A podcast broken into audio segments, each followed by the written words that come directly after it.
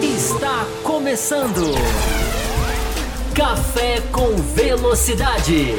Com Fábio Campos, Matheus Pucci, Thiago Raposo e Will Bueno. A dose certa na análise do esporte a motor.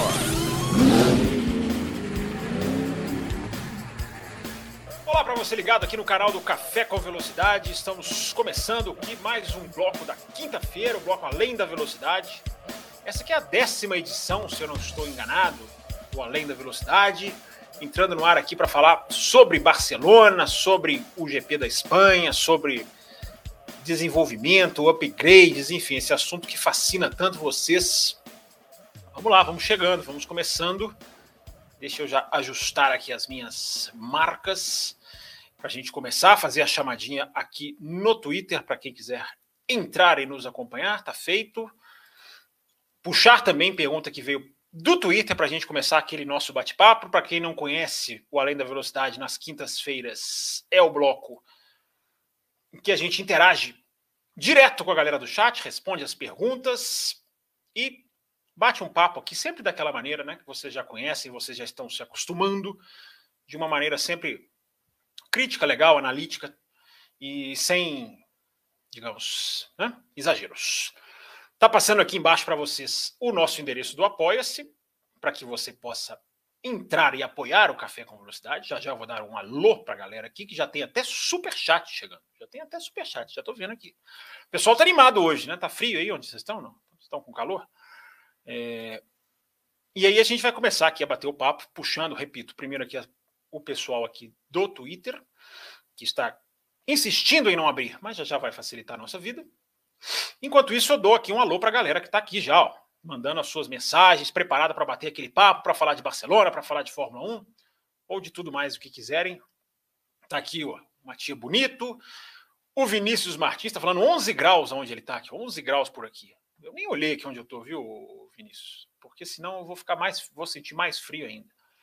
Vitor Frutuoso já mandou até superchat aqui, já já coloco na tela. Ele é, que é, ele é membro do nosso canal membro do nosso canal, tá aqui, ó, Carlos Eduardo Ferreira também, prioridade. A Larissa Nobre tá aqui também, legal, ela tá aqui hoje.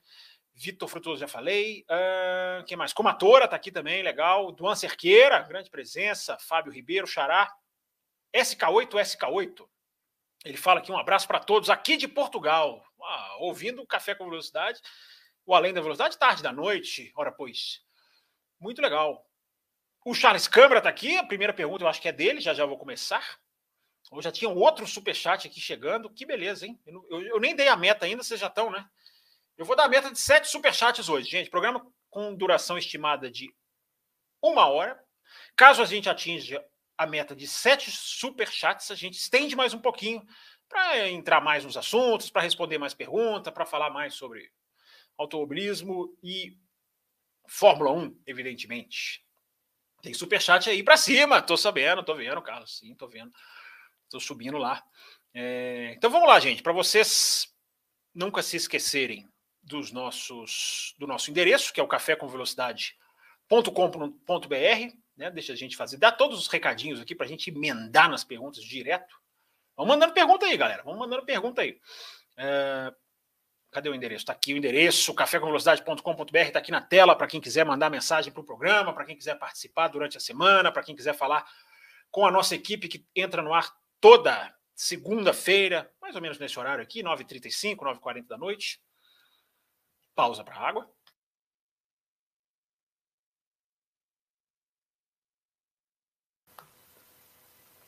E aí a gente está sempre aqui no nosso canal para você apoiar, tá passando o endereço aqui embaixo.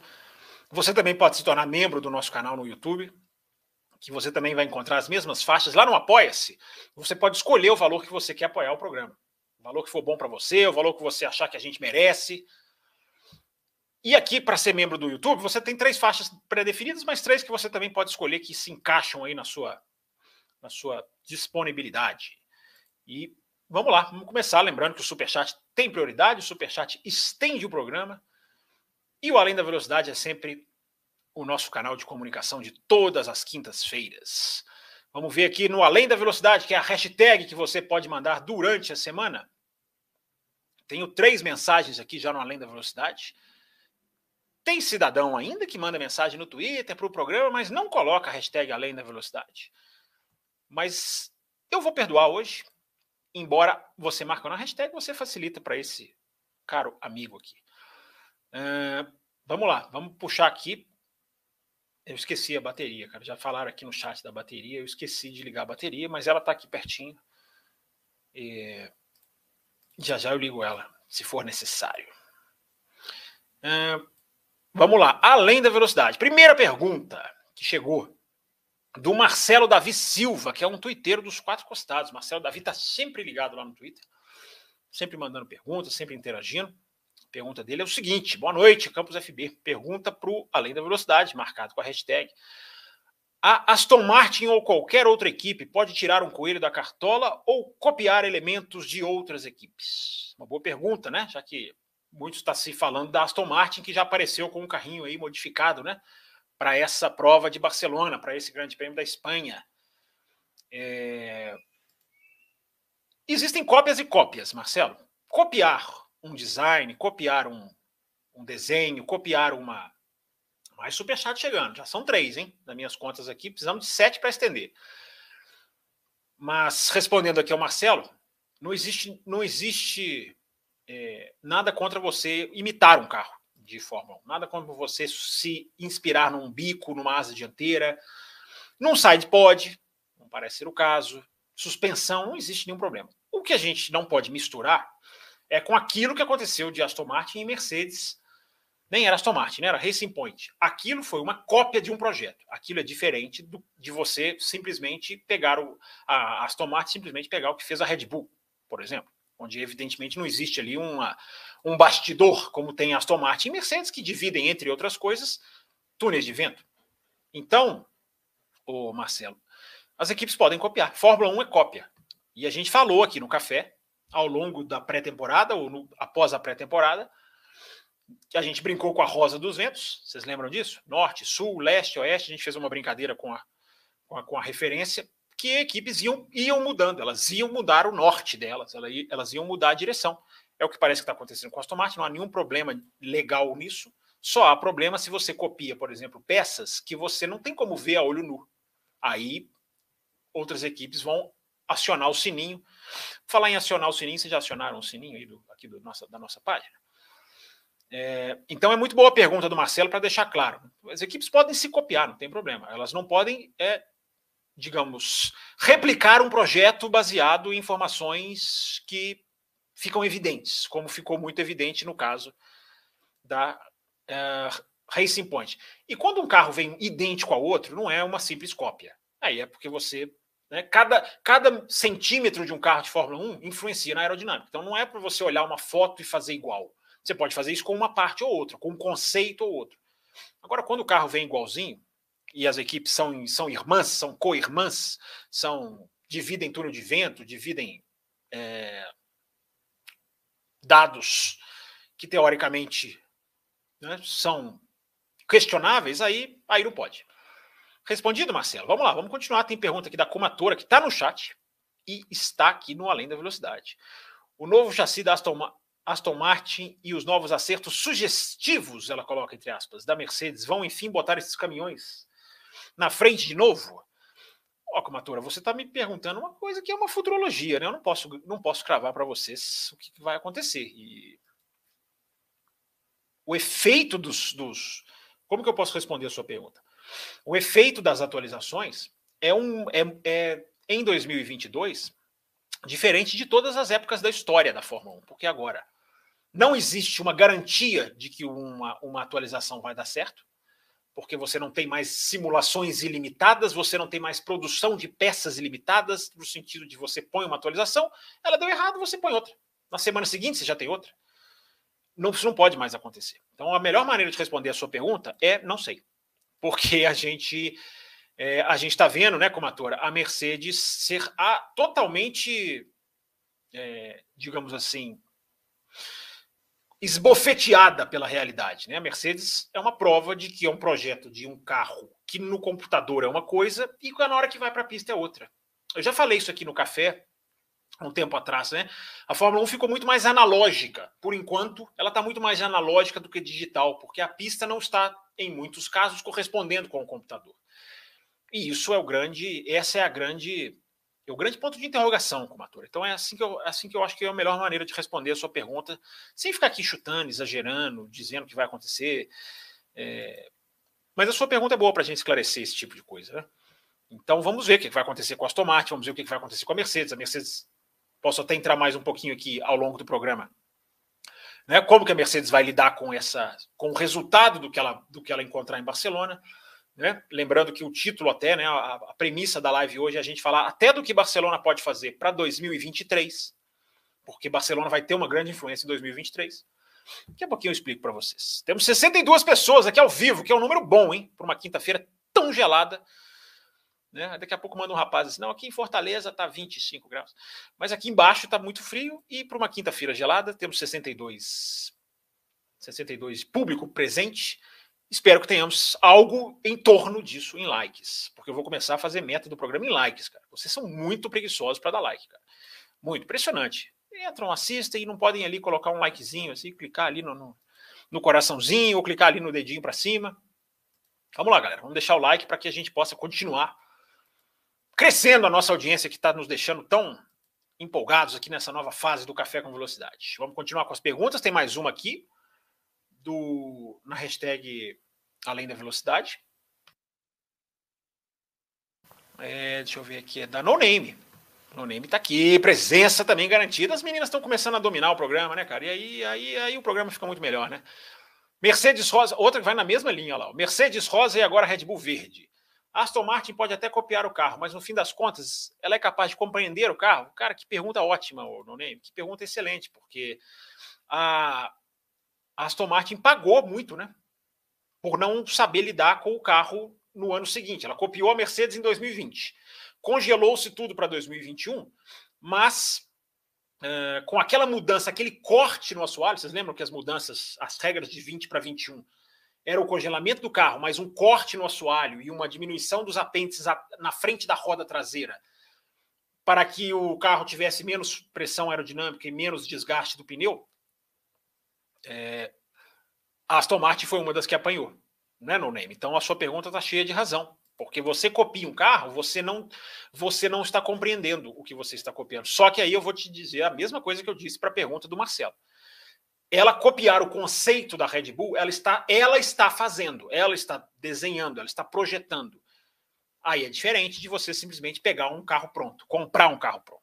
Então, o que, o que a Aston Martin está fazendo não é, não, não é significado de que ela não vai compreender. É muito mais difícil dela compreender fazendo o que ela fez lá com relação à Mercedes. Quero me dar o carro pronto. Aí ela não participou da criação do projeto dos conceitos, vamos usar esse conceito para chegarmos ali. Vamos colocar este, essa suspensão para nos dar esse efeito. Por mais que exista ali uma compreensão generalizada do assunto, é, não, quando, você, quando você compra um carro pronto, você, você não domina todo o nascimento. Mas, gente, não é o caso. Isso é importante vocês entenderem. Copiar a Mercedes era diferente de copiar a Red Bull. Imitar e copiar. Vamos, vamos colocar isso assim? Vamos deixar assim para ficar bem claro? Uma coisa é imitar, que é o que todas as equipes fazem. Todas as equipes vão fazendo, vão pegando suspensão, já, já há informações de equipes imitando assoalhos, o fundo do assoalho, que é aquela parte mais difícil, mas as informações vão sempre correndo. Imitar é da Fórmula 1, gente. Imitar, Ferrari imitava a Minardi, num certo conceito de freio, enfim, estou falando aqui é, um exemplo que já aconteceu. Imitar acontece, tá, gente? Agora não vamos confundir copiar. Aquilo ali da Mercedes com a Aston Martin era mesmo túnel de vento, os mesmos, mesmo até acionistas da Mercedes têm a, a, ver com a Aston Martin. Então é, ali era outra coisa, gente. Não vamos misturar. Esse negócio de Red Bull verde eu acho meio acho meio coisa de internet, cara. Acho que assim não é, não é a mesma coisa, não é a mesma coisa. Tá imitando, tá indo para a mesma filosofia. E tá errado? Não estão errados? Estão errados? Pô, o cara tá dando bem, vamos fazer igual. Se o cara viu ali, planejou, entendeu o conceito e fez igual, isso é Fórmula 1, gente, desde 1950. Não é a mesma coisa, ok? Vamos, vamos deixar isso muito claro. E antes de deixarmos isso muito claro, ou agora que deixamos isso muito claro, vamos entrar nas perguntas de vocês no chat que a gente põe na telinha aqui para ficar tudo bonitinho, tudo ajeitadinho, tudo, tudo bacaninha. É, Túlio Arantes está aqui também, ó, grande Túlio Arantes, mandando um alô aqui, foi um dos primeiros a, a mandar mensagem. É, o primeiro super chat, vamos lá, para a gente começar a contabilizar, que entra na tela aqui, prioridade. Já vou deixar super chat para garantir mais programa. Fábio, dá para sonhar com o GP de Barcelona sem fila indiana o tempo todo? Carlos Eduardo Ferreira, grande membro do canal aqui, está sempre ligado no nosso trabalho. Dá para sonhar, eu acho que dá para sonhar, Carlos. Eu acho que assim, por mais que Barcelona seja uma pista que né, nunca tenha uh, caído no gosto das pessoas, Barcelona é uma pista de testes, né, gente? Praticamente. Daqui a pouco eu vou entrar mais sobre isso.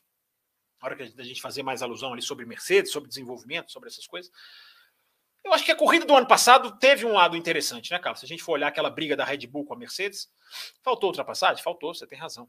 Mas eu acho que a corrida pode ser interessante. Aliás, a sua, a sua pergunta já me faz aqui puxar uma, uma resposta que eu acho muito válida, que eu acho importante a gente a gente entrar. É, esse, esse final de semana, gente, vamos pensar aqui.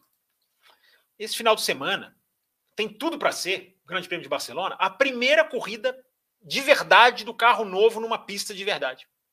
Já pararam para pensar nisso? Por que, que eu estou dizendo? Porque só correu em circuito de rua. Né? Teve o Bahrein, vamos lá, mas vamos colocar que o Bahrein era o circuito da pré-temporada. Ali ainda era o nascedouro do carro. Ah, Fábio, teve rua e Miami, enfim, não são pistas próprias, mas Imola é pista própria, é. Imola é uma pista própria, mas Imola choveu. A gente viu um pedacinho ali na sprint, mas o domingo choveu. Então, não é tão, tão, digamos assim, errado dizer que esse pode ser um grande teste para o novo carro.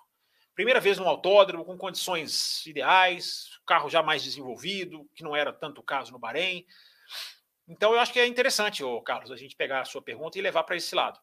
É, eu acho, inclusive, que, tendo visto o que a gente viu em Imola, os, como os carros seguiam uns aos outros de perto na Rivasa, Rivasa 1, Rivasa 2, que são as duas últimas curvas de Imola, né? Só para situar certinho. É, eu acho que aquela chicane no final de Barcelona vai mais atrapalhar do que, do que ajudar. Eu acho que se os dois carros fizessem a Barcelona antiga, lembram, lembram do antigo traçado? Eu acho que a chance de ter uma corrida, uma, uma disputa na reta melhor ali era grande.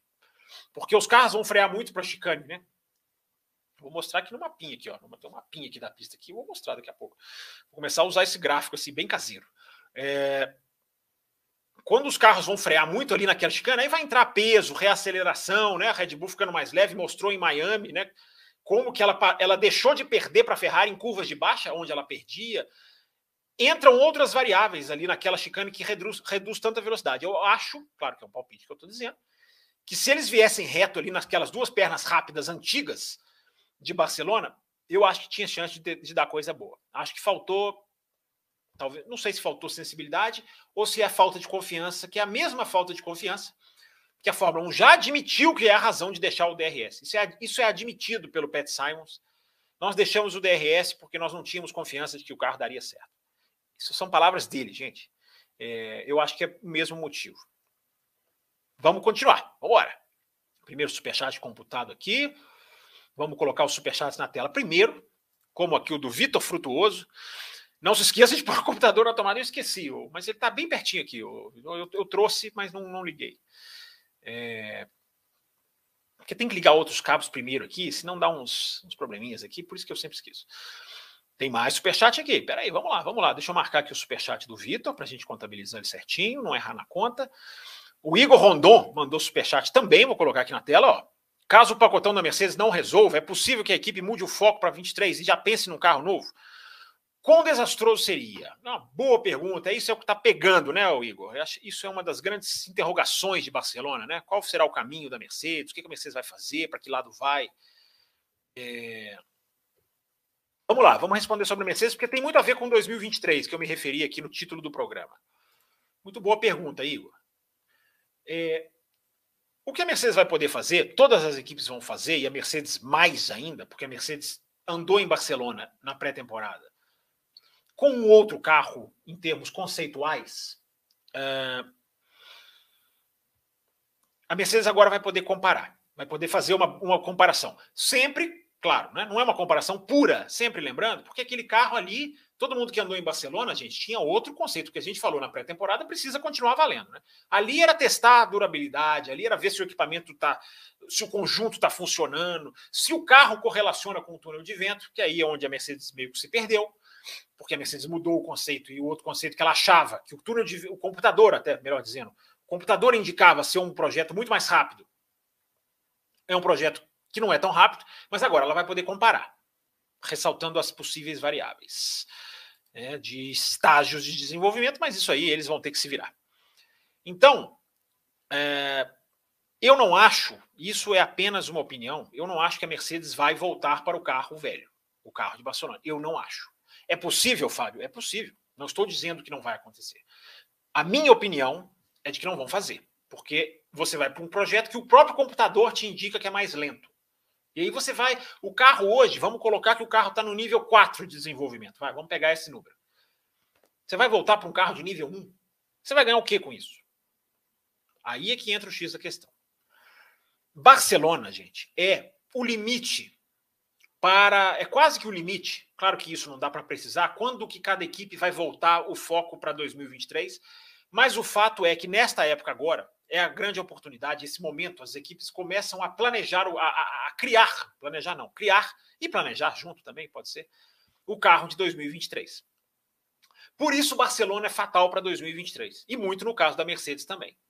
Porque depois de Barcelona, a gente vai ter Mônaco, vai ter Azerbaijão, aí já vai ficar muito tarde para você esperar mais para fazer o novo carro, o conceito do seu carro de 2023. Não só vai ficar muito tarde, como são pistas que não vão te dar um feedback. Barcelona, é, desculpa, Mônaco e Baku não são pistas que vão dar um feedback técnico, não são pistas que você tem características ali que vão ser a sua referência para o resto do ano. Barcelona é. Barcelona, gente, é a pista perfeita para a Fórmula 1 no sentido de testes. Eu sei, não estou falando das corridas, né? A gente tem a gente tem né, uma certa dificuldade em encaixar grandes prêmios bons na pista em Barcelona. Mas é a pista perfeita para testes, porque é a pista que tem uma reta muito grande, que tem curvas de alta de vários tipos, tipos, ângulos e duração. Tipos foi bonito. Tipos, ângulos e durações. Uh, e tem um trecho de baixa. Então é uma pista perfeita no sentido de você explorar características do seu carro. Sempre foi. E agora ficou mais perfeita ainda, porque agora você está desenvolvendo do, desde o nascedouro, vou repetir essa palavra, uma palavra bonita, vocês não acham? Desde o nascedouro, o carro. Então o Barcelona ficou mais importante ainda para as equipes. Então, nessa pergunta do Igor aqui, a gente já está matando muita coisa que a gente pode explicar sobre essa prova, sobre esse, esse final de semana. Então, é, a, o que a gente vai ver é uma Mercedes definindo 2023, na minha opinião. Claro que ela vai pegar muitas coisas, e se ela sentir, por exemplo, que o projeto dela evoluiu, ok, 2022 vai seguir. Só que agora é o momento da Mercedes, independente, entendam isso, gente, independente se ela vai mudar ou voltar o carro, qual conceito ela vai seguir para 2023. Isso Barcelona vai ser vital para eles para muitas equipes, mas mais para a Mercedes, que está na dúvida se o, se o projeto mais ousado é realmente o projeto certo ou não. Então a Mercedes pode andar. O que, que pode acontecer? A Mercedes anda em Barcelona, vê que esse projeto não vai, parece que não vai. Continua com esse projeto para o resto do ano, porque o outro é mais lento. Gente, a Mercedes não está. A Mercedes, a gente fala também como se a Mercedes estivesse oitavo. Não está. Ela está mal, porque o padrão de exigência, como tem que ser, é muito alto. Mas ela está ali brigando para ser a terceira. Se ela der um passo em falso, ela põe isso a perder. Então, pode muito bem acontecer de que ela avalie o projeto, ela vê que o projeto não é o projeto que ela quer, mas ela só vai mudar para 2023. Esse é o grande X de Barcelona, galera. Esse é o grande X que eu acho que a gente pode analisar dessa corrida. Ah, Fábio, ela pode voltar, ela pode chegar à conclusão do desastre e voltar com o carro da pré-temporada para as próximas corridas? Pode. Como é que eu vou dizer aqui que não pode? Agora, analisando as pecinhas do quebra-cabeça, como eu falei aqui do nível 4, você vai voltar do nível 1, de onde você está no Mundial de Construtores, e você vai, você vai arriscar isso? Tem muita gente analisando a Mercedes como se fosse 880. Não é, cara. Os caras têm um nível ali que eles têm que manter. Tão mal, mas estão ali numa posição de construtores que, que, que é importante, pontos, enfim. É, então tá respondido aí, Igor, eu espero, né? a pergunta. É... Outro superchat aqui, ó. Vai mandando superchat é prioridade. Ah, o Adalto disse que o André está pedindo para não pagar os 200 milhões, mas ele não disse que este não era. Mas ele não disse que este não era o problema. É... Não, a informação que eu tenho é diferente, é de que o Andretti tem os 200 milhões. Quem assistiu o, o... quem assistiu aqui o Café com Velocidade o Além da Velocidade, perdão, na última quinta-feira, viu aqui que eu citei resposta a resposta da, da, da, do Andretti, que ele deu para a entrevista lá para Sky Sports. Anotei todas as respostas e trouxe aqui. E ele perguntado, você já tem os 200 milhões? Ele fala 100%, 100%. O grande problema, Carlos, se sua pergunta é boa, mais uma pergunta boa sua, sempre bom nas perguntas. O problema, Carlos, é que uma coisa que nós mesmo, meio que aprendemos, é, eu sempre achei, que pagou os 200 milhões e entrou. O que já era grave, o que já era muito ruim, o que já era nocivo, o que já espantava a gente, já espantava futuras equipes. Mas a gente está vendo que não é. Não basta pagar os 200 milhões. As equipes têm que aprovar. Que é uma das coisas mais ridículas que eu acho da Fórmula 1 atual. E que eu vou tirar até a culpa do Bernie Eccleston. Porque me lembro que esse pacote da esse pacto da Concórdia foi renovado em 2020. A Liberty poderia ter tirado isso. Não é que a culpa é só dela. Né? As equipes de Fórmula 1 atuais não podem decidir quem entra e quem sai. Isso não cabe a elas. Elas não podem ter este poder. E que é uma balela sem tamanho, isso que elas dizem. Mas nós colocamos dinheiro aqui há muitos anos, então a gente pode vetar. Isso é uma balela para enganar quem é muito bobinho ou inocente. Porque elas, elas puseram muito dinheiro na Fórmula 1. Mas o que, que elas tiraram da Fórmula 1?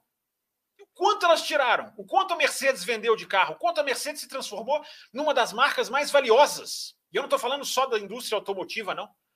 Né? Uh, então, essa conversinha de Toto Wolff, de Matia Binotto, desses caras todos, é uma conversa para enganar quem, quem quer ser trouxa. Tem gente que quer ser trouxa. Tem gente que quer ser trouxa. Quando acham que isso aí é realmente algo a ser é, é, é que, que eles estão dizendo que, é, que isso é a verdade. Essa não é a verdade deles. A verdade deles, gente, é que eles não aceitam passar de 20 milhões de dólares por equipe, é, por, vou colocar aqui um número, vamos supor, os 200 milhões de dólares do André seria dividido né, é, para as 10 equipes, 20 milhões. Se tivessem 11, dividiria por, ficaria 18,8 ou seja, as equipes não aceitam ganhar 2 milhões, e 2, que é um absurdo, né? Porque hoje você tem teto de gasto, você tem uma, uma distribuição de prêmios é, é, equalitária, você tem muito mais corridas do que jamais houve, que cada corrida é, é sinônimo de dinheiro. Então, Carlos, assim, a minha informação não é essa e o que eu ouvi do André de falar na Sky Sports não foi isso. Não é que ele não quer pagar. Talvez ele possa até estar negociando, mas isso não vai tirar, porque isso está no regulamento. Ele quer a aprovação das equipes. E as equipes não estão aprovando. Porque para tristeza de quem quer ver o grid crescer, de quem quer ver uma Fórmula 1 mais saudável, de quem quer ver mais cadeiras para mais pilotos, para mais chances para pilotos americanos, brasileiros, tailandeses, ingleses, para o que quer que seja, é, as equipes têm que aprovar. É, me parece meio surreal isso, né? Uma categoria que já teve 30 carros, caiu para 20 e as equipes têm que aprovar. É, é, é um, é um, verdadeiro absurdo. É, vamos ver o que, que vai dar, Carlos. Eu ainda acho que vai dar certo porque eu acho que vai ficar muito feio para a Fórmula 1 se o Andretti não entrar.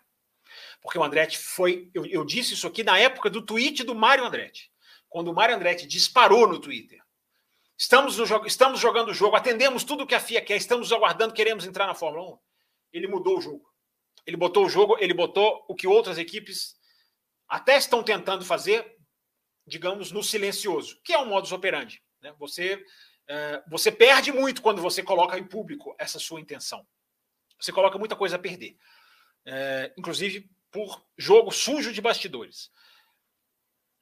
Quando o Andretti fez isso, ele mudou o tipo de jogo. Porque ele sabia que se ele fosse para o anonimato, entre aspas, ele não ia entrar. Se o Andretti, gente, pensa comigo.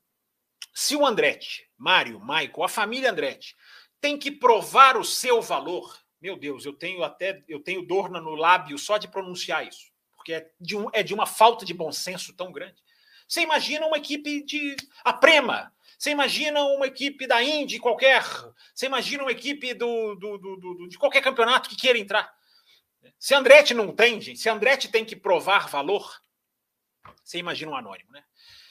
É muito triste o que está acontecendo, Carlos. É muito triste o que está acontecendo na Fórmula 1. Né? A Fórmula 1 jamais poderia ter 20 carros. Jamais. Todo o automobilismo sente as dores. Muita gente não percebe. Mas quem acompanha sabe. Mas eu tenho esperança, Carlos Eduardo. Eu tenho esperança de que vai. vai a pressão vai, vai dar resultado. Eu tenho, essa, eu tenho essa esperança, embora nenhuma garantia. Mais uma dele aqui, ó, prioridade para os superchats, galera. Fazendo um exercício de adivinhação em questão de velocidade, onde você acha que os carros poderiam chegar sem o teto de gastos? Ah, não sei, Carlos. Essa daí é muito difícil de prever, cara. Essa daí é muito é muito, é muito, é muito difícil você calcular um projeto novo com conceitos novos do centro de gravidade novo, do, do efeito solo novo. Eu não vou, eu vou te decepcionar nessa aí, cara. Eu não gosto de chutar, cara. Eu, seria muito chute. Eu entendo, eu entendo a intriga da sua pergunta do, de aonde chegariam, né? Não sei, a gente vamos pegar os tempos de volta de Barcelona. Quem sabe na, na, depois a gente faz um parâmetro. Vamos ver o que, que a, o que, que a, a Fórmula 1 já, já, já, já evolui de Barcelona pré-temporada, embora, repito, pela enésima vez. Tempo de Barcelona da pré-temporada não serve para nada. Mas vamos pegar de curiosidade. A gente pega só para só efeito anedótico. Tem mais superchat aqui, gente? Deixa eu ver o seu, o seu volto aqui para as perguntinhas dos, dos, dos cidadãos, é, digamos assim, dos populares.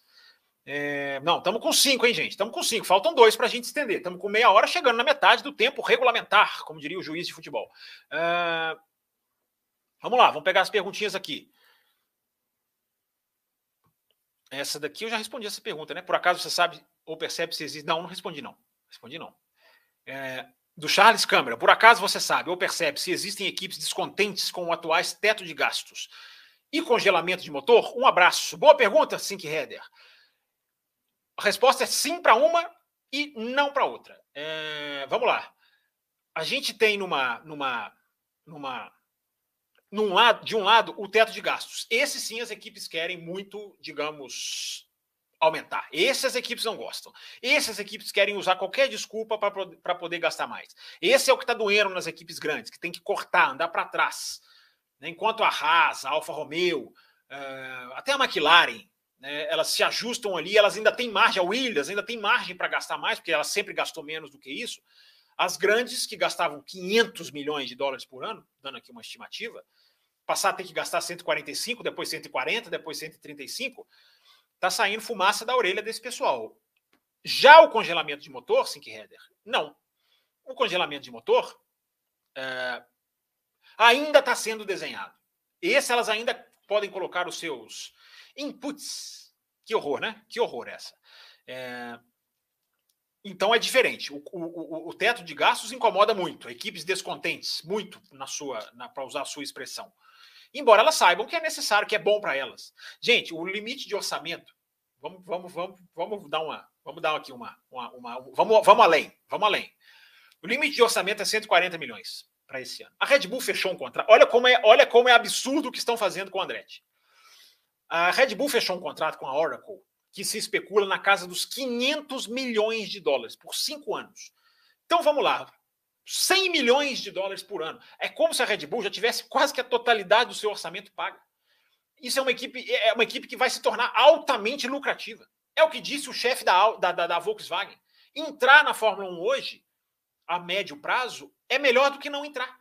Porque vai dar dinheiro, o que é ótimo, que é o grande mérito da Liberty, ter feito uma coisa que o Eccleston não queria fazer, que é dar dinheiro para os participantes, que é fazer um campeonato sustentável. É um campeonato que você pode ter 22 carros, 24, 26, 28 já dá. A base está lá. A base financeira está lá. Só não está lá a base mental, a base da perspectiva esportiva. Essa não está lá. Uh, então, Charles Câmara, uh, as equipes têm ali a sua vida muito facilitada, mas elas querem gastar mais, porque elas querem ganhar. Até aí não tem problema, não tem problema. Né? O ímpeto da vitória. Uh, mas é essa dicotomia, né? Ele, elas têm, fica muito mais fácil para elas ficarem mais solventes, lucrativas, mas elas querem pôr mais dinheiro, porque elas sabem que elas têm material humano para ganhar das outras e material técnico para ganhar das outras. Então é um equilíbrio que elas não querem aceitar. Até aí é do jogo, desde que elas não, desde que elas não virem à mesa, desde que elas não revertam isso. Vale lembrar, sempre lembro. Não fosse o vírus, nós não teríamos nada disso. Agradeçam a pandemia, porque isso ia dar briga. Hum, será que isso ia passar com 300 milhões de teto, 250, ia ser uma coisa nesse nível. Estamos mergulhando nos assuntos, né, galera? Estamos mergulhando aqui além da velocidade. O congelamento de motor, não, viu, Charles? Então, como eu já falei, o congelamento de motor ainda está em desenho. Aí tá, é porque está vindo é, Audi e Porsche, que para elas vai deixar o campeonato, é, é, é, digamos assim, comercialmente mais atraente, como seria com o Andretti. Mas motores, motores ainda estão jogando o jogo, então não, não estão batendo de frente, não. Boa pergunta, viu, Charles? É, vamos continuar aqui. Pessoal, aqui estou aqui na ordem cronológica, estou lendo as perguntas aqui de aproximadamente 9h40, mas eu gosto de começar atrasado e correr atrás.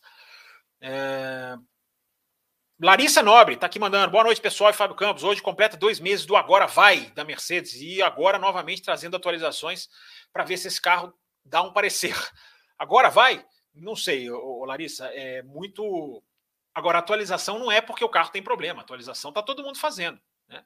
É, eu entendo o que você está dizendo aqui, né? É, é, é atualização para consertar.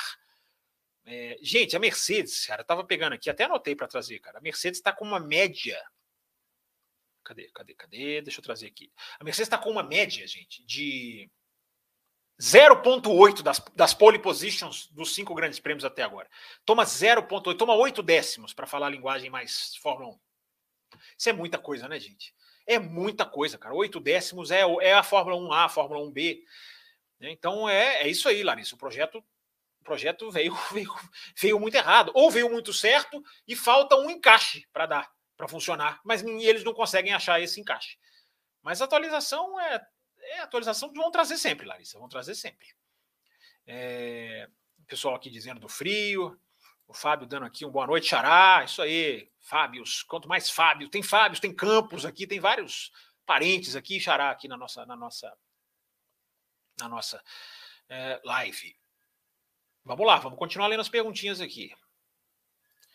O Paulo Jesus coloca aqui, ó, tá carregando hoje, galera, vocês estão mais espertos do que eu, cara. Eu até hoje esqueço aqui de carregar e vocês estão sempre me lembrando acompanhar meu Vasco em Manaus para ficar na live. Isso aí, rapaz. Muito boa, Paulo. Obrigado pela sua, pelo seu prestígio aí. Lembrando que a live você pode apoiar, você pode assistir depois e você pode, inclusive, deixar o seu, o seu, o seu apoio depois, clicando no coraçãozinho, né? Clicando no valeu.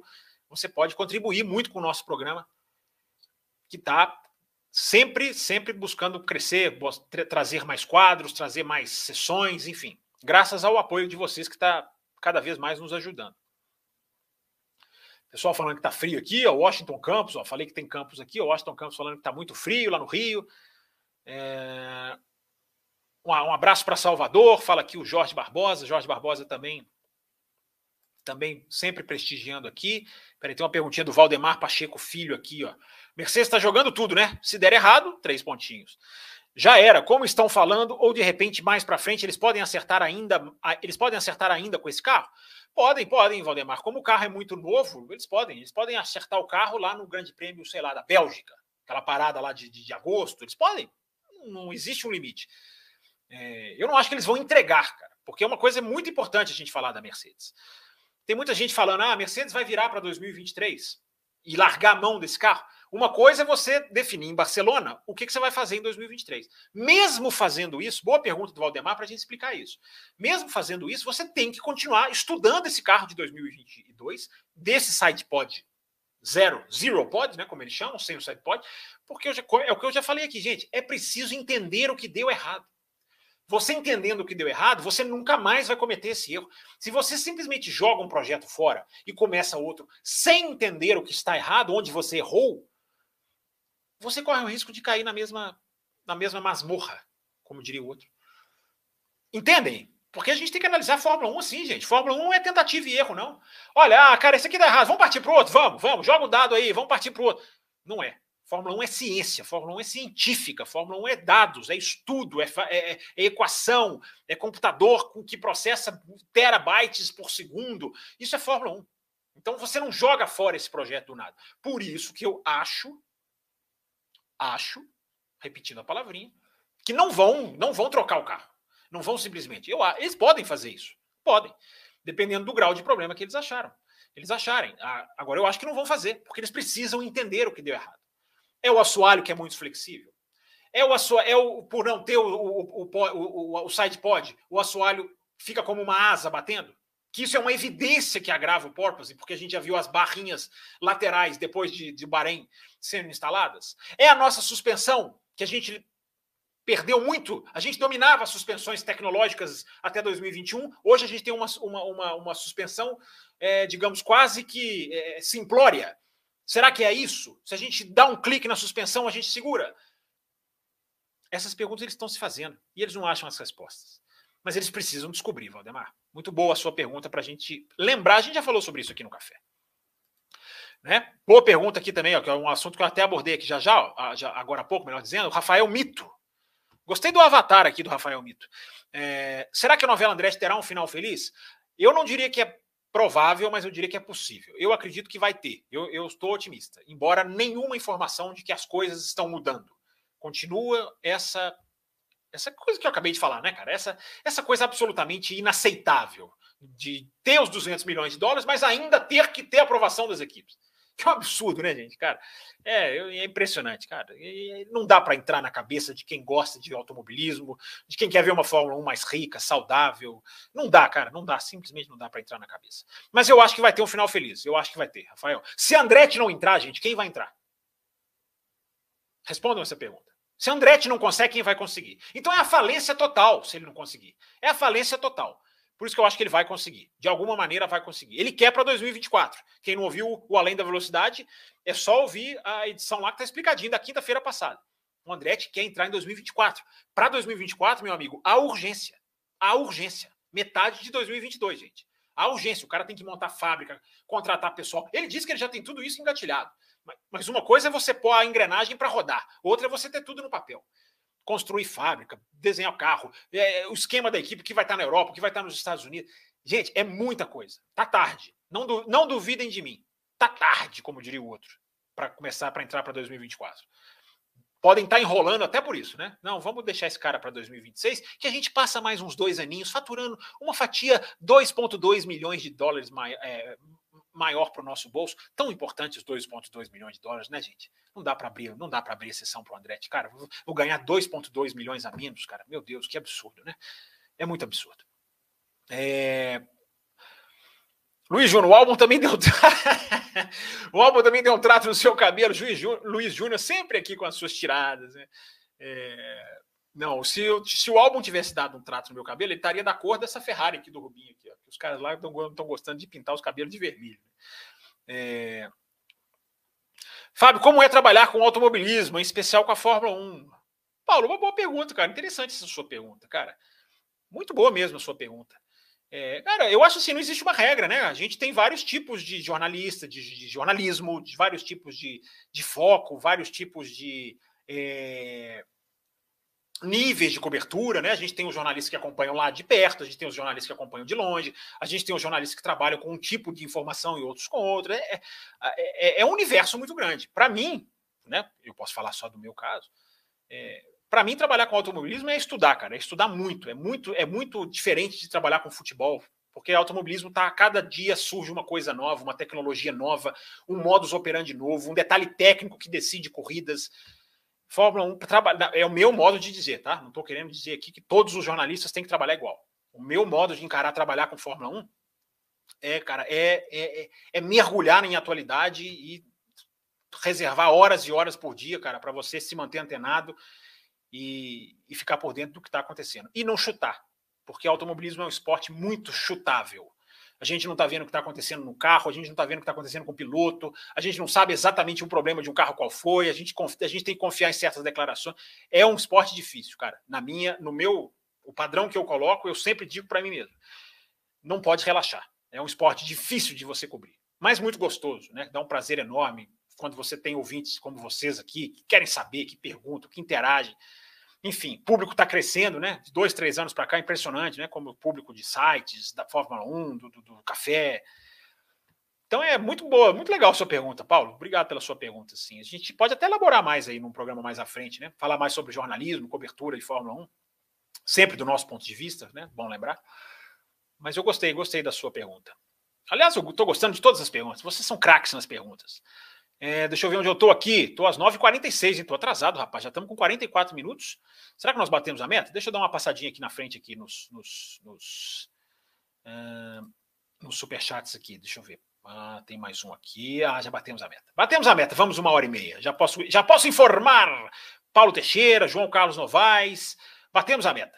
É, o nosso Carlos Eduardo. Carlos Eduardo está disparando aqui para nossas lives, aqui para ajudar as nossas lives. Mas deixa eu pegar os três superchats que eu, que eu localizei aqui. Deixa eu ver se eu não estou pulando nenhum. É... Ah, não estou não, porque o último tinha sido aqui sobre o teto de gastos do Carlos. Então vamos colocar três superchats na tela aqui que ajudaram o programa a bater a meta. Paulo Teixeira, Fábio, você acha que o Sainz pode vencer em casa? Acho que pode, Paulo. O Sainz, o Sainz sempre andou bem na Espanha. De Toro Rosso, de Renault, de Ferrari, de McLaren.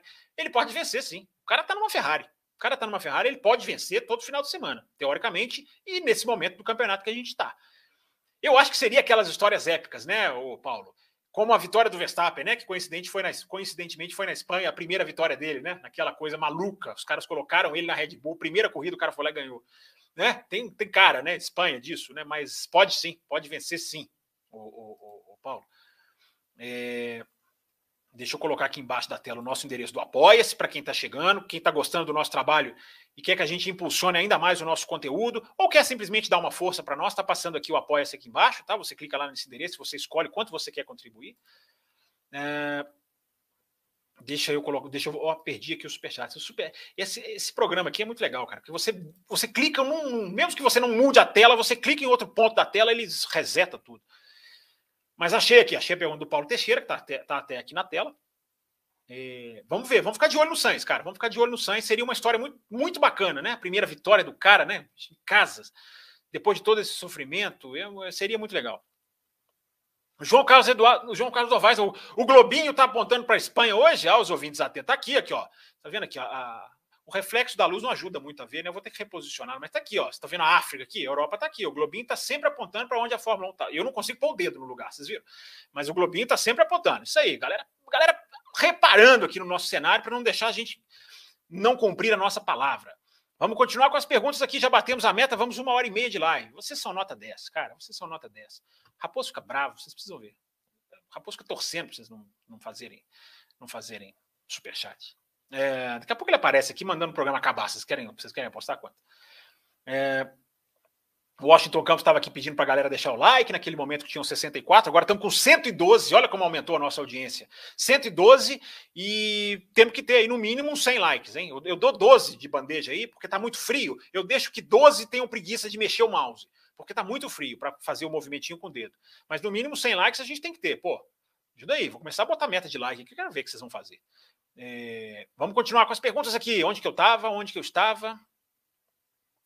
É, eu li aqui o super chat. Eu gosto de tentar passar todas, gente. Por isso que chega um horário que depois. Semana passada teve até um ouvinte que no final ele gritou: Fábio não leu a minha pergunta. Eu vi, mas não dava tempo. No finalzinho, é, eu prefiro tentar ler todas as que foram mandadas antes do que ficar lá tendo que, né, faltando um minuto para acabar o programa, não conseguir cumprir o horário aqui, porque até porque a gente ainda tem uma limitação de horário na plataforma aqui que a gente tem que ficar de olho. Né? Tem mais superchat pingando aqui, hein? É... Deixa eu voltar aqui para a ordem cronológica. É... O Matheus Celestino falou uma coisa interessante. Ele fala assim: ó, tinha muita gente dizendo que no começo do ano a ordem de forças vai mudar muito durante o ano e até agora está a mesma coisa. Eu sou um desses, o Matheus, que, que disse e sigo dizendo que a ordem de forças vai mudar. É, não sei, talvez você esperava uma mudança maior, mas eu não acho que não, não, esteja havendo, não. Olha a McLaren. A McLaren tem final de semana que ela vai briga por pódio, tem final de semana que ela está atrás da Alfa Romeo, a Alfa Romeo tem final de semana que vai bem, tem final de semana que vai mal. Você tem razão no Mercedes, no, no, no, no a Mercedes não, a Mercedes também varia. No Red Bull e Ferrari, sim, talvez seja isso que você esteja se referindo, né? As duas estão consistentemente na frente. Mas eu acho que tá, a gente está tendo muita variação de performance, sim. A gente já viu Aston Martin ser um, um desastre e andar bem em outro final de semana. Eu acho que todas as equipes ali de trás têm, têm uma certa, estão com uma certa variação. Mas talvez você esperasse uma variação maior, né? Vamos ver, vamos ver. Pode ser isso, pode ser uma questão apenas de, de dar mais um tempinho. Né? Mas eu acho que tá. A gente está vendo muita. muita... É, eu faço uma pergunta para vocês. Vocês conseguem cravar a ordem, tirando Mercedes, Ferrari e Red Bull? Vamos tirar até a Mercedes. Vocês conseguem cravar a ordem? Ah, Alfa Romeo, mas e depois? A Haas. A Haas é outro exemplo. Foi péssima na Austrália, ótima no Bahrein. Uh, foi bem na, na, na Arábia Saudita, não foi bem na, na, na, na em Miami, eu acho que está tendo variação de performance sim, Matheus. Mas é questão de ponto de vista. É... Eu, acho que eu, eu acho que eu pulei uma pergunta de um monte de gente aqui. O Rafael Mito aqui, o Rafael Mito diz aqui, ó, discordo que a equipe da Mercedes é a melhor da Fórmula 1. Você fala equipe da Mercedes, você fala o, a equipe técnica ou você fala a dupla de pilotos? Rafael, manda aqui de novo. É... Até o Jos Capito está de cabelo vermelho, disse aqui o, o bonito. Ah, achei a pergunta do, Jorge, do Jorge, que era como trabalhar com automobilismo. Então pronto, é daqui para baixo. Me, me localizei. Uh... Fabiano Franco, Fabiano Franco também aparece aqui nas nossas lives. Boa noite, Campos. Após se falar muito dessa semana do hoje sim, hoje não, você não acha o episódio o Fernando is faster than tão lamentável quanto? Concordo plenamente com você, Fabiano. Plenamente com você. Tão lamentável quanto. Só não tem a plasticidade da Áustria, daquele negócio ali da última curva, que o Barrichello fez aquilo ali, né, para deixar muito claro, e aquilo ali tem um impacto, né? Até a hora da linha de chegada, o resultado, aí vai lá, o resultado muda, mas é tão lamentável quanto. O editorial que eu abri o programa passado, Fabiano, não sei se você assistiu, além da velocidade da, da quinta-feira passada, eu abri aqui com um editorialzinho sobre isso e eu foquei muito nisso, né? Como que as coisas continuaram acontecendo, continuam até hoje, em menor grau, e hoje são muito mais aceitas. Como o Fernando Faster than you foi muito criticado, e deveria ser, mas nunca na mesma proporção da Áustria. Né? Por quê que o nível de exigência está baixando? Estamos ficando mais tolerantes? Estamos, estamos, estamos sendo mais complacentes? Aqui no café, não. Aqui no Café, não. Aqui nós criticamos jogo de equipe toda vez que ele fica claro e a gente identifica. Pode ser da Renault, pode ser da Haas, pode ser da McLaren, pode ser valendo pela 17ª, 18ª posição. Aqui, meu amigo, aqui a gente não, aqui a gente não passa paninho não. Aqui a gente não aceita não. Aqui a gente não é conformista, cara. Entendeu? Você sabe disso, mas eu estou só usando a sua pergunta para reforçar. Mas eu concordo plenamente com a sua pergunta, Fabiano. É tão lamentável quanto. Até porque eu disse, né? O sétimo e o oitavo lugar pode não ser tão chamativo, mas é tão lamentável quanto também. Márcio Shibazaki, as atualizações das equipes medianas deverão alterar as posições do Mundial de Construtores? É provável, Márcio. É assim, depende, depende muito do grau, né, cara? O quanto quanto cada atualização, as atualizações estão vindo em partes, né, gente? Agora em Barcelona a gente vai ter uma Aston Martin mais, mais modificada, uma Ferrari que vem com, né, projeta se vir com uma coisa mais forte, a Mercedes. Mas até aqui eram atualizações meio que pontuais, né? Então é muito difícil quantificar, né, o que vai acontecer com cada atualização. E se alguém errar? Né? Atualização hoje em dia não é mais sinônimo de acerto, gente. Isso é importante as pessoas saberem. Isso é importante a gente bater nessa tecla várias vezes. Porque você não pode ficar rodando o seu, o seu simulador, o seu computador e o seu turno de vento 24 horas, 25 horas por dia. Os caras eram capazes de inventar uma hora por dia e conseguir. Não dá. Agora os caras têm que fazer ali ser muito assertivos. Eles têm que. É uma otimização do tempo. Eles têm um tempo e eles têm que acertar. Por isso que os, as atualizações estão em ritmo muito mais lento do que eram em outras oportunidades. Sexta corrida do ano, a gente já estaria muito mais avançado em atualização. Mas é o jogo, é o jogo como é jogado. É, é a pergunta que o Paulo fez, né? Do, do que é do, do, das coisas do automobilismo que a gente tem que ficar ligado para passar para as pessoas, né? Para debater aqui, tentando acertar o, o, máximo possível ou errar o menos possível. Ah, vamos lá, vamos lá. Essa do Fernando também foi dose, diz aqui o bonito. É, o Rafael Mito diz aqui, né? Uma coisa é certa, a Mercedes poderá, poderá vir forte em 2023. É verdade. Achar que a Mercedes vai errar duas vezes, né? O, o, o Rafael, é verdade. É uma boa, é uma boa. Mas a Barcelona vai dizer muito sobre 2023 da Mercedes e da Fórmula 1. É, vamos lá. É, não, somente 20 likes, está dizendo aqui o Carlos Eduardo Ferreira. Isso aqui, essa mensagem aqui é de 9h50, 40 minutos atrás. Eu não quero nem pensar que a gente está nesse número. É, o Paulo Teixeira, grande Paulo Teixeira, cara, tá aqui também com a gente, tá aqui mandando, pedindo like. É, o Washington Campos eu já citei. A FIA continua protegendo a Red Bull, diz aqui o Paulo Vargas. Protegendo como, Paulo? em qual sentido você está dizendo? É, Washington Campos, o que esperar? O que esperar? Peraí, peraí. O que esperar da corrida, Fábio? Dê seus palpites para o pódio. Não dou palpite. Gosto, você vai ficar bravo comigo, cara. Não, não dou palpite. Não dou palpite para não errar. Não gosto de errar. É... Enfim, é, e não tem, não tem como, cara. Não tem como a gente ler uma corrida, cara. O que, que vai acontecer? Como vai ser o desgaste de pneus? Vai fazer um calor em Barcelona que eles estão prevendo aí de, de, de, de, rachar o coco. Não dá, cara. Não dá para chutar. É, é, muito chute, cara. Eu sei que é legal, palpite, a galera brinca, tem os sites, tem os palpitões. Mas aí, para mim, eu, aí eu tô fugindo da análise, cara. Eu, eu, prefiro me apegar mais à análise aqui. Fica bravo, não, Aston Campos. Fica bravo, não.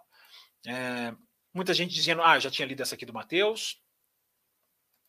Fábio Ribeiro, vai ter vaga para as meninas da W Series na Fórmula 1? Fábio, cara, eu te convido a ouvir o finalzinho do Café com Velocidade de segunda-feira agora, que a gente debateu muito essa questão de por que, que, não, por que, que tá tão difícil, o que, que a W Series representa, as falhas, na minha opinião. O Will até colocou, o Will Bueno colocou aqui também algumas coisas interessantes sobre a categoria. É, não sei se você ouviu, enfim, é, mas a gente, a gente bateu bem uma bolinha sobre isso no Café com Velocidade, mais para o finalzinho. Essa semana não deu para fazer a segmentação da barra. Peço até desculpas. Né, que você coloca a barrinha do YouTube, você já clica ali por bloco. É, mas dá para você achar fácil ali, cara. É, é, uma discussão legal sobre a W Series. É, eu acho que a W Series é um projeto falho, cara. É um projeto falho. Não, ela ajuda, ela, ela, ela, ela empurra, mas, ela, mas falta o principal a ela. Entendeu? Tá tudo, tudo, tudo debatidinho lá no, no, no, no café. Qual a expectativa para a McLaren? Uma boa pergunta aqui do Bruno Maia. Cara, a McLaren é, dos, é um dos maiores ioiôs né, dessa questão das variações de performance. Eu acho que a McLaren vem bem, porque a McLaren, vamos lembrar, a McLaren foi bem conceituada nos testes de Barcelona lá no começo do ano. É, era uma outra temperatura, enfim, é, isso é sempre bom lembrar. Mas eu acho que é uma pista que pode ajudar sim a McLaren. Eu acho que é uma, uma, uma pista que a McLaren pode se dar bem. Vamos ver. É... E a McLaren é uma equipe que está tá se estruturando né, ao longo dos anos, vamos dizer assim. Né? A McLaren, é, é, eu, acho, eu acho que é muito mais fácil você prever que a McLaren vai avançar do que ela vai retroceder. Ela teve aquele problema gravíssimo dos freios no Bahrein, demorou um pouquinho para ajustar, mas eu nunca me esqueço da frase do Lando Norris. Né? Nós entendemos o carro, ele falou isso em Imola. Quando a equipe entende o carro, tudo bem que essa frase pode ser muito genérica, não quer dizer que dominou, mas entendeu mais o carro. Então eu acho que a McLaren, a partir daí, vem andando bem. É, a partir daí vem andando melhor. Não foi tão bem em Miami, né?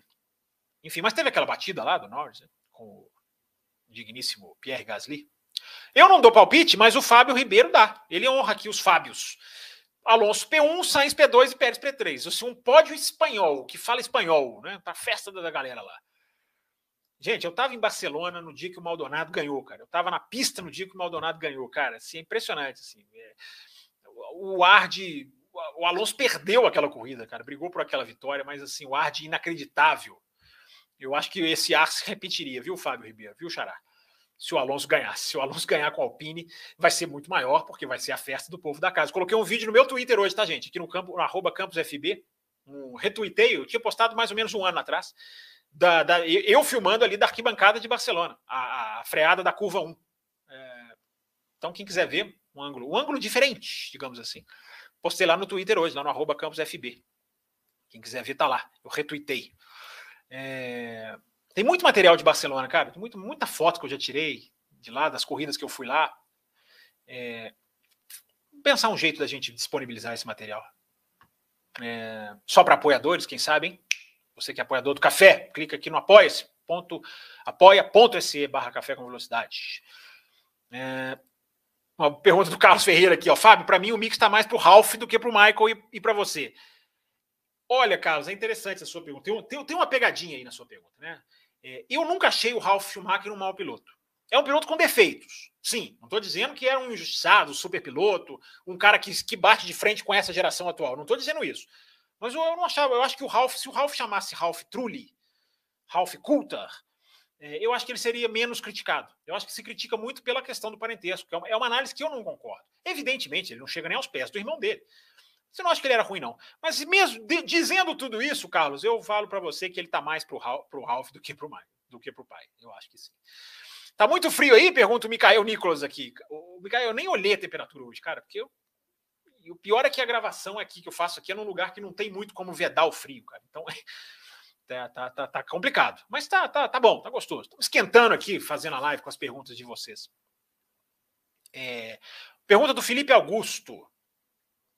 É, Fábio, com a entrada da Andretti, seria caminho para as outras equipes da Indy criarem equipes também, como a Penske e a Chip Ganassi? Felipe, demais, cara. Total, total, total, cara. Não hoje, daqui a 10 anos, por exemplo. É, sim, não só para as equipes, Felipe, não só para as equipes de Fórmula 1, cara. Você tem uma Prema, a Prema, para quem não sabe, gente, é uma equipe das categorias de base que ela tem uma estrutura quase de Fórmula 1. Quase de Fórmula 1, fábrica, pessoal, capacidade. Prema já dominou vários anos a Fórmula 3. Por que não uma Prema falar que vou entrar também? Tá, tá mais um entrando? Vou, vou tentar aqui, entendeu? A Prema quer. ela tem as dificuldades dela que a, a Andretti não tem. A Andretti é uma marca muito capaz de capitalizar investimento. E eu repito de novo: quem não assistiu o Além da Velocidade, da, da quinta-feira passada, vai lá e assiste. O Mário Andretti deixando claro: temos tudo que precisamos. Ele fala: temos tudo que precisamos. É, então, totalmente, Felipe Augusto. Uma entrada da Andretti puxaria mais equipes americanas, puxaria mais os Estados Unidos, puxaria mais pistas nos Estados Unidos, puxaria mais tudo, gente. Não existe contraindicação, a não ser o bolso do Toto Wolff, do Binotto, do Horner, do Desafio. É, é, é, mas o bolso deles é mais importante. Vamos fazer o quê? Né? Não podemos tirar uns, uns trocados do bolso desses caras. Entendeu? Mas nós vamos aqui criticar sempre, gente. Quem acompanha o Café com Velocidade, o Café com Velocidade tem 14 anos. Eu estou no café há 10, 11. Tem 11 anos que eu falo que 20 carros não é aceitável. Que eu falo no Twitter. Eu não jamais vou, vou baixar a cabeça para isso. Eu tenho certeza que muitos aqui também não. Porque muitos aqui reconhecem a importância. Tem gente que baixa, que ah, não, vai ficar com 20, legal, franquias. Cada um com a sua visão. Eu nunca vou ter essa visão. Fórmula 1, gente, o tamanho que ela representa para o automobilismo, ela tinha que ter no mínimo 26 carros. 24 ainda vai, no mínimo 26 carros. As pessoas não percebem como que a engrenagem não funciona como que ela trava comercialmente a Fórmula 2, ela trava a Fórmula 3, ela, ela, ela, ela pequena o automobilismo. Um dia a gente vai fazer um programa sobre isso. Um dia eu vou fazer um programa sobre isso. Ah, não, me aguardem. É, Washington Campos está aqui, Fábio Ribeiro, pode ousado. Espero que aconteça uma corrida maluca, né? Aquele pode do Fábio foi uma, foi uma, uma ousadia maluca. Mas não é o Fábio Campos. É, vamos lá, vamos continuar aqui. Pessoal discutindo aqui no chat. O João Carlos Novaes é, ó, uma hora de programa, hein? Vamos entrar na nossa meia hora final. Campos, boa noite. Boa noite para você, João Carlos Novaes, está sempre aqui. Acha que essas atualizações, atualizações mudarão algo no grid ou o Barcelona não muda tanto assim? Não, eu acho que pela força da, das atualizações, eu sempre digo, gente, a sexta-feira é o dia em que a gente vai saber exatamente o grau de cada atualização de cada equipe. Eu sei que já escapou da Mercedes, já deu para ver algumas coisas, é, a Alpine já falou que é assoalho novo, a, Aston Martin já mostrou lá o, o, o side pod novo, eu sei que já tem muita coisa desvendada. Mas é, a gente consegue ter uma medida do grau depois que a gente tem tudo listadinho, né? Tudo, tudo explicadinho. Eu acho que pode mudar sim, João Carlos. Eu acho que pode mudar, porque os carros são muito incipientes, estão no nascedouro, como eu gostei dessa palavra. Então, carros no nascedouro tendem a, dar, a poder dar saltos de performance. É, vamos ver, pode acontecer. Não um salto gigantesco, mas a gente pode ver atualizações mudando sim um, o perfil de uma equipe, de um carro. Né? Boa pergunta, viu, João Carlos? É, o Bruno Freitas Meng também já, já mandou pergunta para a gente aqui, outras edições. Ouve-se muito sobre as equipes de ponta, mas no meio do grid. Vai ter atualizações importantes na Haas, Williams e outras? A Haas já falou que não vai ter. A Williams, não sei, pode ter alguma coisa pequena ou outra. Vamos ver na sexta-feira, vamos esperar sexta-feira. A Haas já falou que não, não vai atualizar por enquanto. A Haas vai, vai, vai, vai, vai seguir tentando fazer ali uma, uma, uma atualização mais assertiva. Mas tem Aston Martin, que eu acabei de citar, enfim a, tem outra também, Alpine, também citei. Então vai ter, vai ter, Bruno, vai ter atualizações. É, o Roberto Takeyoshi. Bem-vindo, Roberto. Obrigado pela sua participação aqui. O que é mais preciso, atualizações em massa da Ferrari ou as atualizações pontuais da Red Bull? Olha que boa pergunta, hein? Acho que muitas atualizações de uma só vez podem, podem trazer dúvidas do que funciona e o que não funciona. É verdade, Roberto. Eu concordo, tendo a concordar com você, sim é, a tua atualização mais pontual, ela pode te dar menos décimos ou centésimos, mas ela pode te deixar subir os degraus devagarzinho, né? É, eu também concordo com você. Ainda mais nesse momento, gente, em que ainda está se aprendendo o novo carro. Daqui a cinco anos, aliás, daqui a cinco anos já não vai ser mais esse carro, mas vamos supor que esse carro ficasse cinco anos. Aí era outra coisa. Aí você podia usar mais, você vai poder, você poderia. É, mas nesse momento eu concordo plenamente com você, Roberto. Boa observação sua, cara. Boa, legal aqui, os ouvintes com, com, com umas observações muito interessantes, né? inteligentes, bacana. Márcio Tibazaki, apenas duas equipes assinaram a favor da Andretti entrar na Fórmula 1, sendo a Alpine, Alpine e a McLaren. Né? A McLaren tem uma parceria com a Andretti, tudo, tudo é um jogo de interesses, gente. A McLaren tem uma parceria com a Andretti no Extreme E, enfim, até em, coisa, em questões lá nos Estados Unidos, e a Alpine vai ser a, o motor da Andretti. Já está praticamente certo. É, então tudo tem os seus interesses, mas eu ainda acho que essa, isso pode ser reversível. Vamos lá, ficamos otimistas aqui. É, o que você acha? Pergunta o Eric Major, que também já passou aqui várias vezes mandando pergunta para a gente nas, no, no, nas quintas-feiras. O que você acha da atualização do assoalho da Mercedes? Eu acho que é tudo ou nada, Eric. Assim, vamos ver o que vai acontecer. Né? Vamos ver se muda o conceito. O assoalho é a parte mais sensível, né? Tenho dito isso desde a pré-temporada.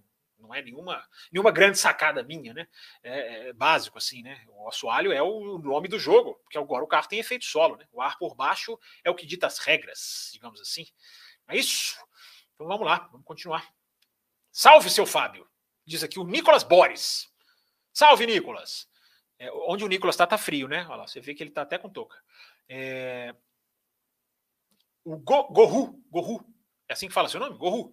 A Red Bull, uh, somando os problemas de. sanando, desculpa, sanando os problemas de confiabilidade, traria, uh, o, traria hoje o campeonato para o Max? É, seriam líderes, né? Seriam líderes, né? A gente, a gente pode dizer, né? A confiabilidade tirou a, mas, mas eu, enfim, vai depender. Ela pode se tornar um carro confiável, mas essa questão da velocidade, do desenvolvimento. É, hoje, hoje sim, hoje a confiabilidade está tirando dela a liderança. Mas daqui a oito provas ela pode completar todas e não ser a líder, né? Vai saber. Pausa para água.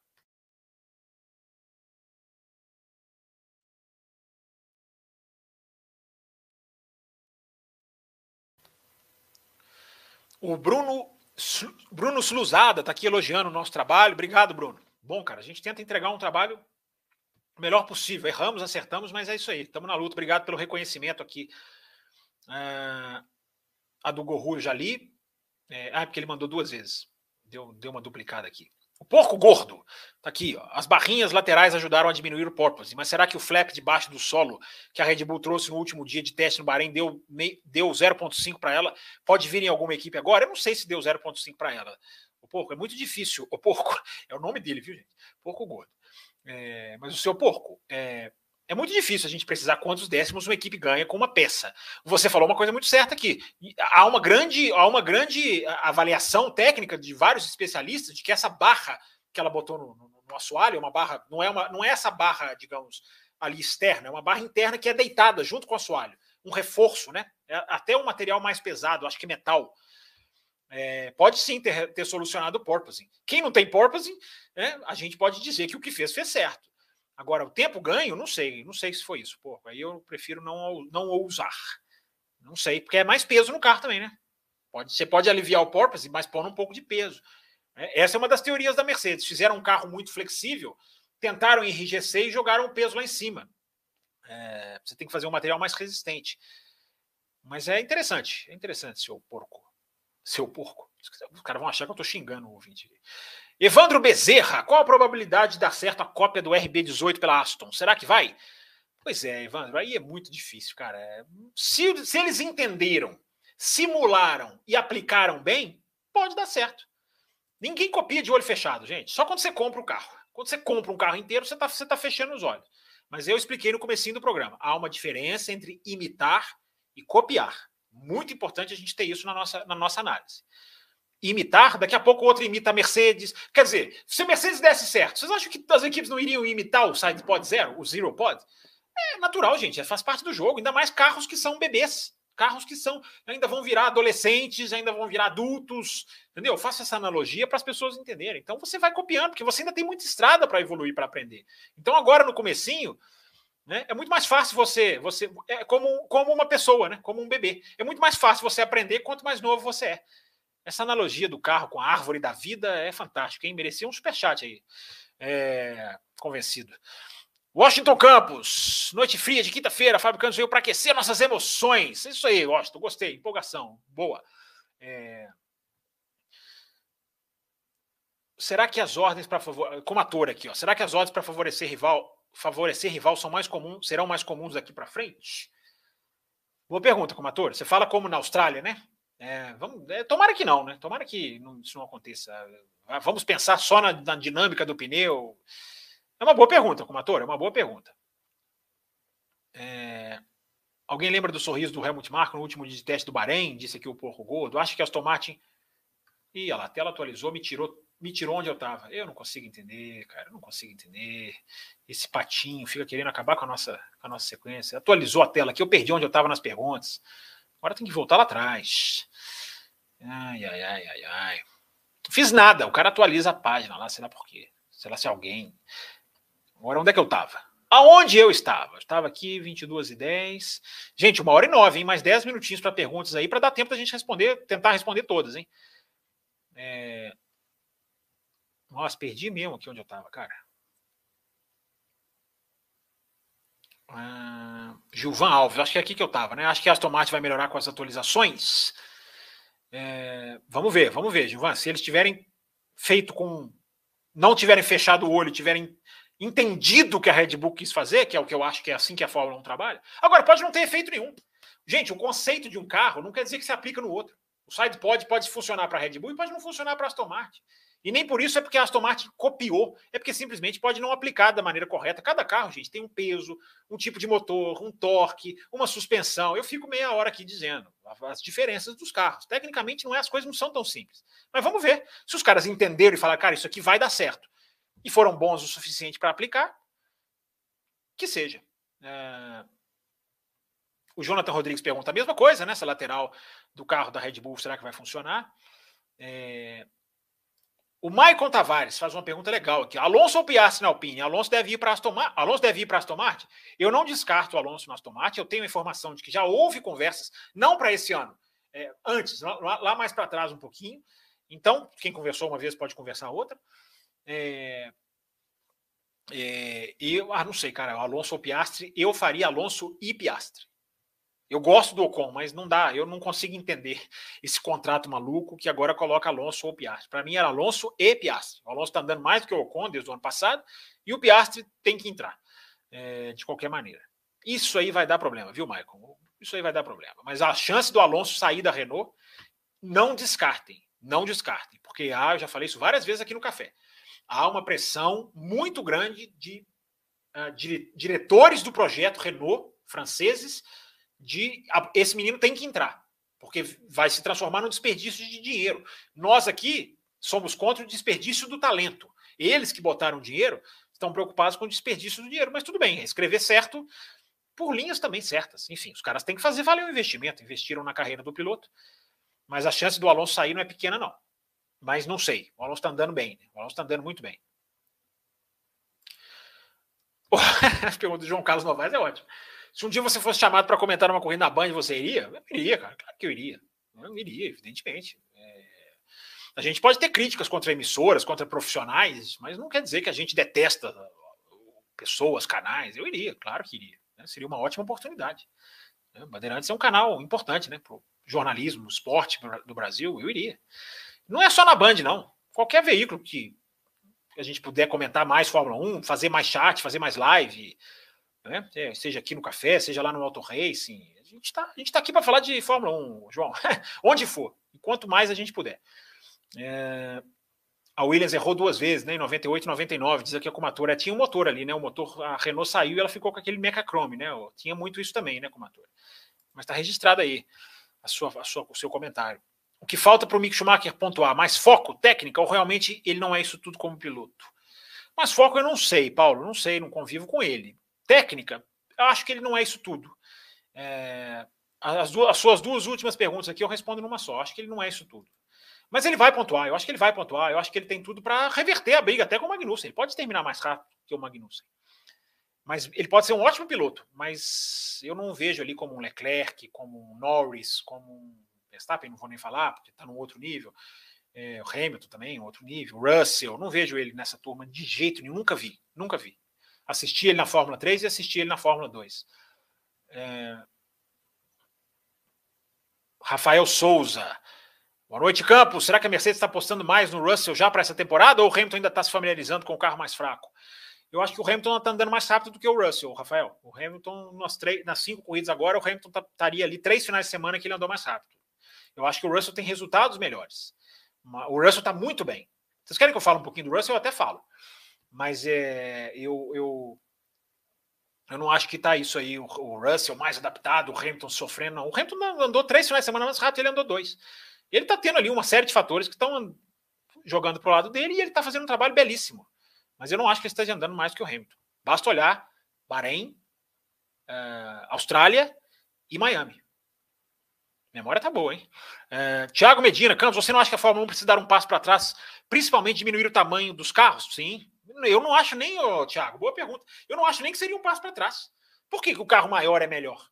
É, eu acho que ela deveria, mas é muito difícil, cara. A gente tem que manter o pé na realidade. Aquela pergunta que eu respondi para o Paulo lá do jornalismo e da Fórmula 1.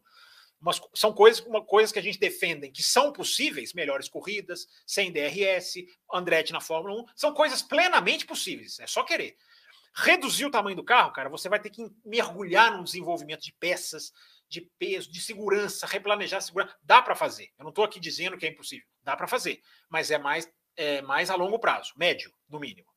Entendeu, Thiago? Mas muito boa a sua pergunta, muito boa a sua pergunta. Mais uma pergunta boa. E a página atualizou de novo aqui e me tirou de onde eu estava. Eu não, sou, não consigo entender.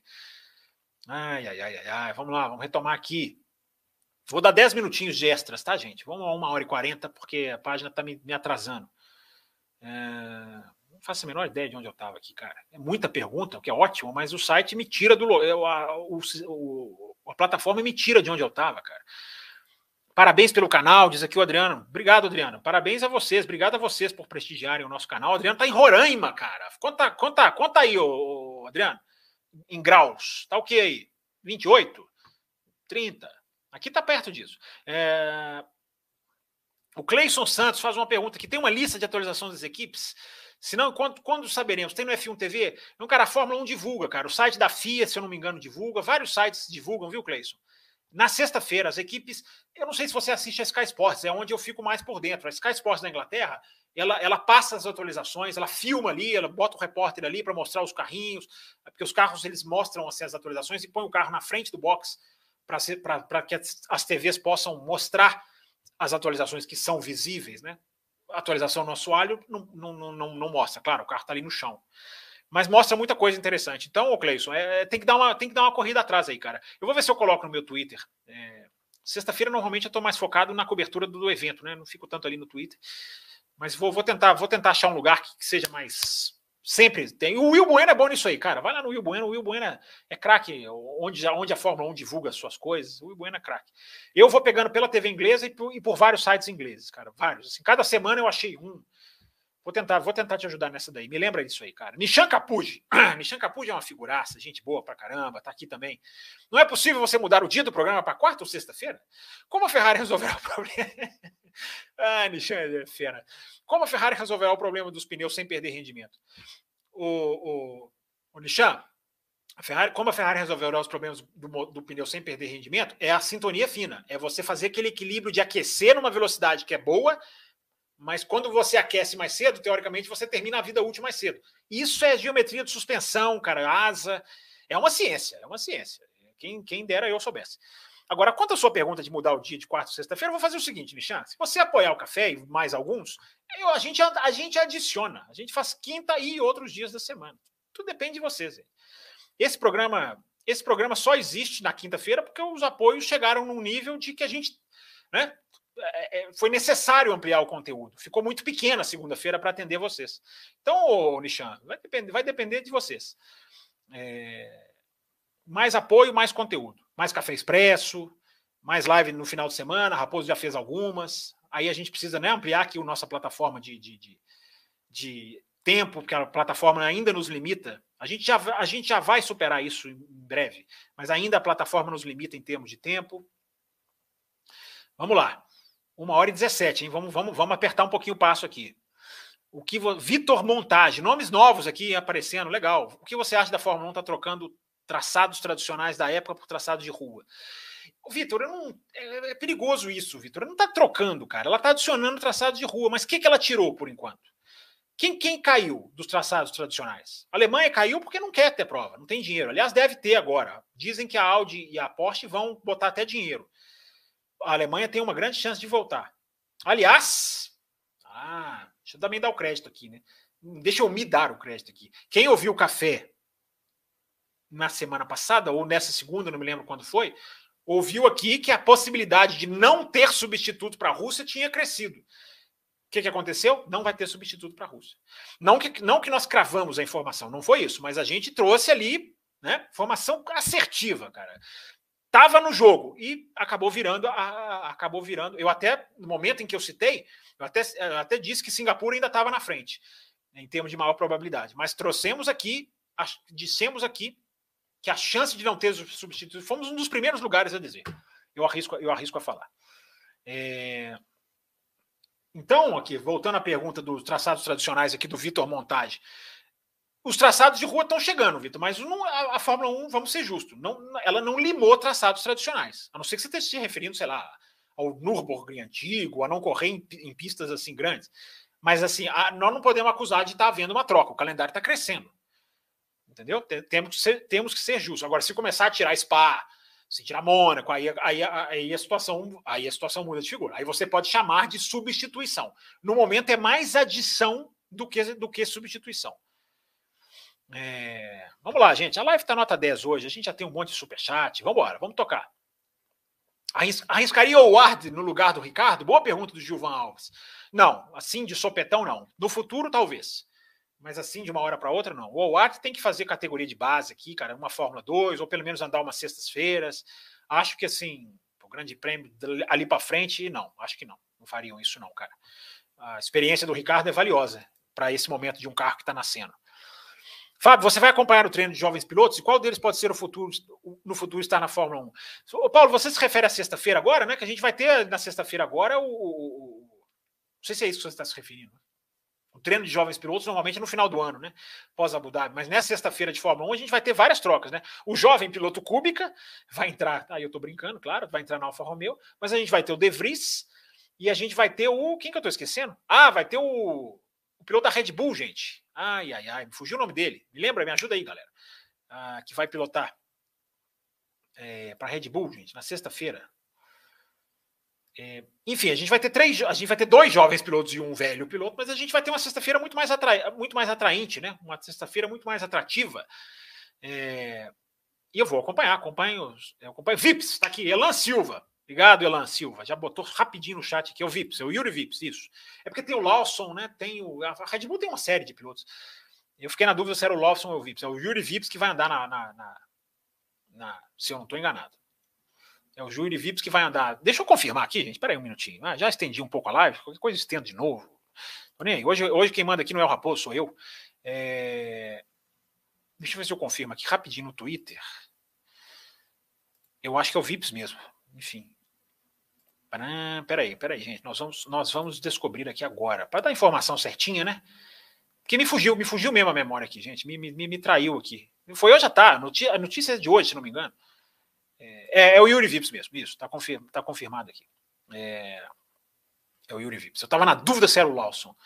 E como o, o, o, nosso ouvinte aqui, ele até perguntou, ele colocou o ponto de interrogação, o Elan Silva, aí eu fiquei na dúvida. Mas é o Yuri, é o Yuri, Yuri Vips mesmo. Obrigado, Elan.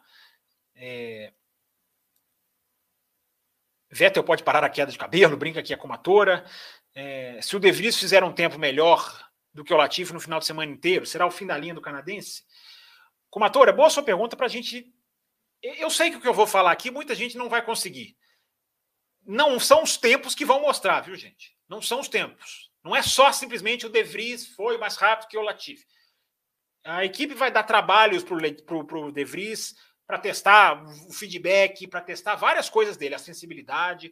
Não é simplesmente solta e vamos ver quem é mais rápido. Tudo bem, nós vamos olhar o tempo. Nós vamos olhar o tempo. Eu sei que é difícil ignorar mas não é isso que vai definir se a Williams é ou não, ou se o, Lati, se o De Vries é muito melhor do que o Latifi. Não é uma sexta-feira, não é um FP1.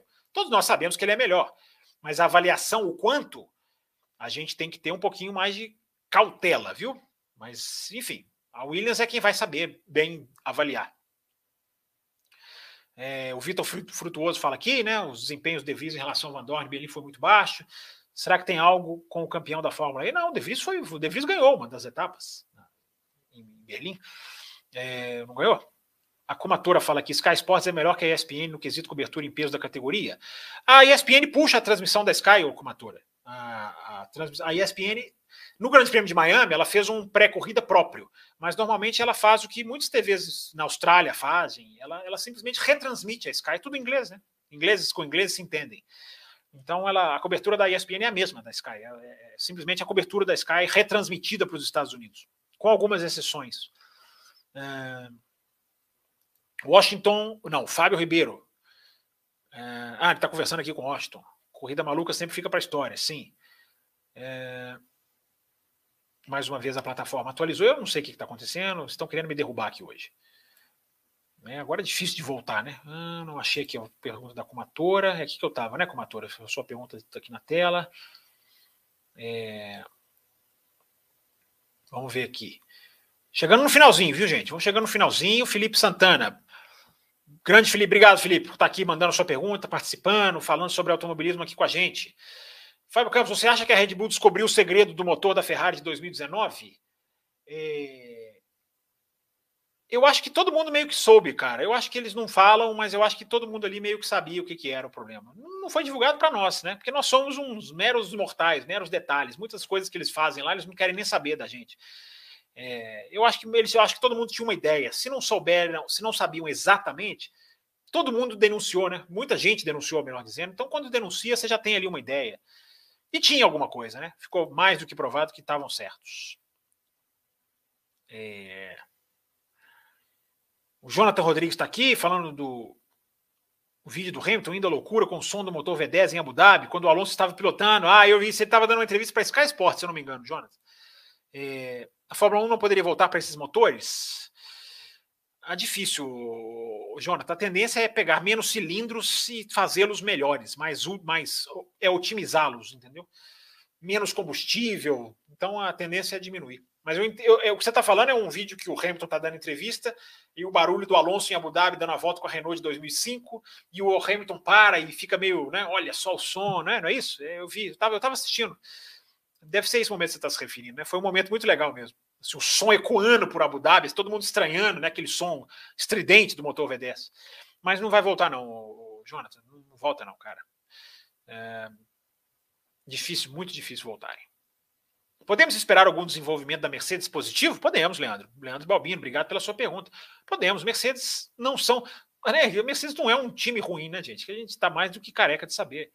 É, tem um erro ali, tem uma coisa que eles não estão sabendo, mas eu espero que a Mercedes, um, um, em um momento, dê uma. Se não vai lá para frente, mas pelo menos dê ali uma, uma, uma diminuída no porpoise, né?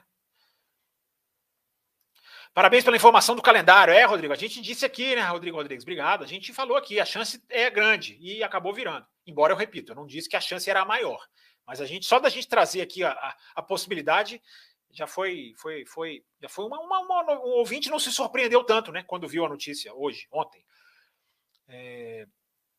Tiago Meirinho faz uma pergunta aqui que é crucial, né, cara? Sobre o teto de gastos, pensei se pode haver uma maneira de burlar. Desenvolver algo na fábrica de carros de rua, por exemplo, exatamente, e levar essa inovação para o carro de Fórmula 1. Pode haver isso. Assim, o carro de rua, a fábrica de um carro de rua não tem a sofisticação tecnológica, mas você pode criar com o tempo e um dia você ter lá, né? É, Pode, Thiago, pode, cara. Eu estava pensando isso esse, nessa tarde, o Thiago, né, preparando aqui o programa, fazendo aqui umas anotações. É, seria muito mais interessante, muito mais assertivo você limitar as peças que você pode desenvolver. Talvez categorizar as peças. Por exemplo, assoalho é uma coisa muito importante. Categoria 1, você pode atualizar uma. É, suspensão, você pode ter duas atualizações por ano. Por que, que, por que, que você vai monitorar o gasto? Você dá muito mais chance de você burlar. Então, se você monitorasse o desenvolvimento, porque a gente está vendo, olha o, olha o efeito que está tendo no desenvolvimento.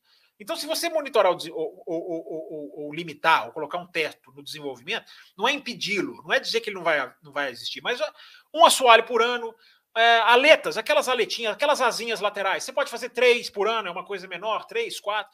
Aí você é muito, aí é muito mais policiável. Concorda comigo, Thiago? É, porque policiar o orçamento, cara, eu tenho falado isso aqui já tem uns programas atrás policiar esse limite de orçamento, será que vão conseguir? Será que vão divulgar? Será que vai ser cristalino? Será que vai ser preciso? É complicado, é complicado. Essa regra é muito boa para ser tão vaga. Entendeu? Bruno Nogueira diz aqui: Band é a melhor. Coloca aqui. É... Boa noite, Fábio Campos. Você acha que a Red Bull descobriu o segredo? Ah, já tinha lido essa aqui do Felipe Santana. É... Caminhando aqui para o final, para as últimas perguntinhas. Ó.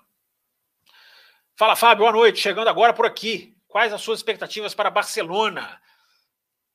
Obrigado, Walter, por aparecer aqui no finalzinho. Depois escuta lá o comecinho da live também, foi legal, galera mandando ótimas perguntas. A minha expectativa para Barcelona é o seguinte: é, a gente vai ver agora Barcelona, né, gente? Como eu falei, é a pista perfeita para testes, é a pista perfeita para esse carro, porque vai, vai colocar esse carro em linha, numa, numa longa reta, em curvas de alta muito assintosas, muito curvas de alta velocidade diferentes, várias. Vai colocar o carro no circuito de, num trecho de baixa velocidade.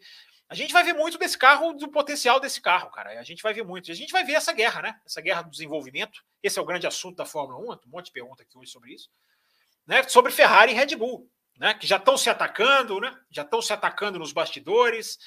Né? A Ferrari acusa a Red Bull de estar tá desenvolvendo demais para um, um limite de orçamento. A Red Bull retruca, dizendo que a Ferrari usou lá um teste em Monza para botar peça no carro que não poderia. Jogo de bastidores está esquentando. Isso a gente pode esperar para Barcelona também, o, Walter. É... Enfim, é, vamos ver, vamos ver agora se a Ferrari. A minha grande expectativa é ver o seguinte: a Ferrari vai conseguir anular um pouco a velocidade final de reta da Red Bull que para mim está decidindo o jogo. Uma coisa que o ouvinte colocou aqui, já não lembro quem foi. A Red Bull terminou as duas últimas corridas, a sprint em Imola, na verdade, e o Grande Prêmio de Miami. Eu citei isso aqui, não sei se foi aqui ou foi lá no Loucos para Automobilismo. Jornalistas que estavam ali visualmente identificavam os pneus da Red Bull muito melhores. E, e até os tempos indicam isso. Então a Red Bull está nessa tendência. Tem uma frase do Leclerc que ele colocou numa matéria também. Olha, a Red Bull está lidando com o pneu melhor do que a gente nas últimas corridas. Então é um fato. Quando você vê o cronômetro, jornalistas e piloto dizendo, esse, isso pode ser o que vai decidir, Walter, o Grande Prêmio da Espanha. Tá? Quem vai cuidar melhor dos pneus? Pode ser isso que vai decidir. Essa é uma grande expectativa. Até porque dizem vai estar um calorão, cara, e aí vai, vai ser duro para os pneus, vai entrar uma outra variável aí. É, o Thiago Meirinho pergunta aqui: como apoiar via Pix? A gente está estudando essa possibilidade aqui, o Meirinho, mas a gente tem, a gente tem o, a gente tem o e-mail do, é o e-mail do café? Nossa, Meirinho, eu acho que é o e-mail do café. A gente já recebeu um Pix. A gente vai fazer uma coisa bem, bem oficializada, talvez até um QR Code aqui, para as pessoas poderem atualizar. A gente está avaliando isso aí, cara. É, manda para a gente lá no café. Tiago, faz um favor, cara. Manda lá no café com velocidade.com.br, endereço que eu coloco aqui na tela, que eu já devia ter colocado. Já coloquei no começo, deveria ter colocado de novo. cafécomvelocidade.com.br. Manda lá, cara. Manda lá que o Raposo, Raposo te dá essa resposta. Ele sabe mais do que eu. Eu tô realmente me fugiu aqui, cara, o Pix que a gente, o Pix que a gente abriu para receber. É, porque a gente tem, né? A gente foca muito nas nossas plataformas de apoio, então tá aqui o endereço para quem quiser fazer um Pix e ajudar o nosso programa. Mas fica de olho, fica, escreve para nós lá, Mirinho, que a gente te responde lá com a resposta certinha. A gente raposo. É, não, eu pergunto para ele também, respondo lá, enfim, para não ficar pendente aqui na live. É, Felipe de Araújo fala uma coisa aqui, ó. Você acha que os pilotos pagantes estão próximos de chegar ao fim, já que os carros mudaram e o braço é mais necessário agora? Pois é, Felipe. Felipe de Araújo, obrigado pela sua pergunta. Não é nem só por causa disso, não. Porque isso aí, os carros eram difíceis também de guiar antes. Né? O braço sempre foi importante. A questão de que pode deixar os pilotos pagantes com os dias contados é que agora as equipes vão ser lucrativas, cara. As equipes vão ter muito mais, o balanço financeiro vai ser vai muito melhor, porque agora elas ganham mais, as de baixo. Vamos falar das de baixo, né? Que vendem o lugar elas ganham muito mais, a distribuição financeira é mais equalitária e todo mundo tem um teto para gastar. Elas não vão, elas não têm que se esgoelar para gastar 150 milhões contra a outra está gastando 500. Então elas vão ficar, elas vão ficar mais competitivas naturalmente. Elas têm mais túnel de vento. Então os pilotos pagantes vão, vão, vão diminuir. Eu acho que sempre vão existir. Mas essa coisa ridícula de vender para filho de dono, filho de investidor, eu acho que isso vai, isso vai, eu acho que isso, eu, eu espero, né, que isso diminua. Uma hora e 32, vamos caminhando para o final, galera. Muito boa a live de hoje, mas temos que terminar, né? Até porque tá muito frio. É, Alpha Tauri pode evoluir em Barcelona? Boa pergunta do Márcio Shibazaki. Alpha Tauri é uma das que estão devendo, né, cara? É um ano ruim da Alpha Tauri, pouco, pouca, pouca, pouca performance, né? É, o Cleiton Santos pergunta aqui ó, como foi criado esse canal com a junção de quatro monstros do automobilismo: Fábio, Raposo, Matheus e Will. Cara, vou responder rapidinho, porque a história é longa, né? São 14 anos do canal. Raposo é o fundador do canal, junto com a Bárbara Franzin. Raposo fundou o canal em 2007, né? Se eu não estou enganado. É, 14 anos, 2008, vai. É porque 14 já está virando para 15, vai. 2000, foi 2007, já, já vai comemorar 15 anos, acho que em outubro. Acho não, em outubro. É, o Raposo fundou o canal e depois ele me convidou para participar. Eu entrei, tinha outros componentes, outros integrantes. E a gente fez aí, no e mais para cá, mais para pertinho aqui, a gente convidou também o Will para entrar, o Matheus, enfim. O Matheus, né, ao que tudo indica, recusou o convite, né, não gostou da ideia. Mas, enfim, foi, foi, foi assim. O Raposo, o Raposo foi o fundador, viu, o, Cleiton? Cleison. Obrigado pela sua pergunta aí. Um dia a gente, a gente já contou a história do café na entrevistas lá para o Will Bueno, entrevistas para o café. Tem aqui no YouTube, ô Cleison. Se você procurar aqui na nossa página, você não vai precisar ir muito longe, não, porque foi no finalzinho do ano passado.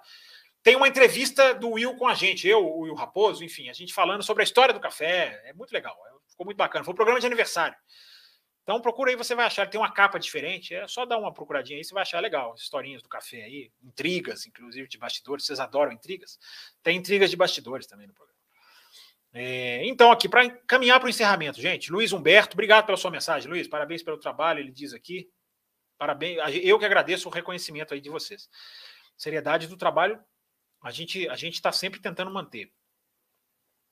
É, Tiago Meirinho aqui, né, tinha pensado nessa pergunta. É, o Walter Salles pergunta: são gerações diferentes. Para mim, você acha que a, Bridgestone daria. Acho que ele está querendo dizer aqui. É, ali, depois ele manda a pergunta aqui de, completinha aqui. Considerando a fornecedora de pneus antes da Pirelli assumir a Bridgestone, será que eles entregariam mais que a atual em termos de qualidade? A Bridgestone saiu, né, o Walter, muito porque a FIA, a Fórmula 1, pediu para ter o pneu que se desgasta. A Bridgestone não quis fazer. Então, difícil a gente dizer se seria melhor ou pior. Né, a, Pirelli, a Pirelli tem uma sinuca de bico, né? Ela tem que fazer um pneu que não pode ser o máximo de performance, ele tem que se desgastar, ele tem que ter um, ele tem uma vida útil. Não sei como seria. É muito, é muito difícil a gente precisar, né? se uma outra empresa faria melhor, enfim, é uma, é uma é técnica nova né, que a Fórmula 1 descobriu em 2011 de fazer o pneu que se desgasta, né, de, de 10 para 11. Dizem que a estratégia vai ser tensa, diz aqui o Gilvan Alves. Eu acho que a estratégia vai ser muito tensa, vai, vai ser um dos grandes fatores ali de uma parada a mais, uma menos, o calor, a sexta-feira, o desgaste dos pneus, né, o que a sexta-feira vai indicar. É, Felipe Santana agradece aqui o trabalho. Obrigado, Felipe pelos seus elogios aqui, falando, ah, entende muito dos assuntos, a gente entende muito. Obrigado, Felipe. A gente, a gente corre atrás, cara. A gente tenta passar informação. Então, gente, aqui, ó, 1 hora e 35. Chegando no final aqui, ó, a página já até bateu aqui no finalzinho. Acho que consegui responder todas hoje, hein? Acho que hoje não ficou muito para trás, não. Estendemos a live, atingimos a meta, muito legal. Nosso projeto do café, mais uma vez, atingindo aqui o objetivo. Preparando vocês aí, deixando, espero, com sabor aí para Barcelona, com sabor aqui para o Grande Prêmio da Espanha. E e fica ligado no nosso canal, tá? Porque a gente vai, a gente volta, a gente está sempre aqui na segunda-feira. O Além da Velocidade é só um braço do, do, do, café. O café com velocidade mesmo vai ao ar toda segunda-feira, à noite, analisando a corrida, os detalhes, a estratégia, as informações que a gente corre atrás depois que a corrida acaba. Então, muito obrigado, galera. Vou encerrando. Deixa eu ver se tem mais algum recadinho. Ah, aqui tem os recadinhos das redes sociais. Arroba Café Velocidade no Twitter, para quem quiser seguir. Arroba Café Underline com Underline Velocidade no Instagram e o café facebook, né? .com barra café velocidade, para quem acompanha no Facebook. Galera, mais uma vez, muito bom bate-papo. A gente está de volta na próxima segunda. Na quinta-feira que vem é muito, é muito provável que vá ter, porque é Barcelona e Mônaco já é emendado, né? A gente faz um. E Mônaco não tem mais treino quinta, né? Se Mônaco tivesse treino quinta, ia, ia, ia, se, ia complicar, hein? Ia complicar. A gente ia fazer uma cobertura de treino aqui, agradar o Nishan Capuji. Muito obrigado a todo mundo que mandou mensagem. Obrigado da galera do Superchat. Quem quiser ajudar o café, está assistindo depois do programa, é só clicar aí no Valeu, no coraçãozinho. E a gente volta aqui na próxima edição, na segunda-feira, do Café com Velocidade. Beleza, galera? Muito obrigado e até a próxima. Termina aqui Café com Velocidade, o mais tradicional podcast sobre corridas do Brasil. Café com Velocidade, a dose certa na análise do esporte a motor.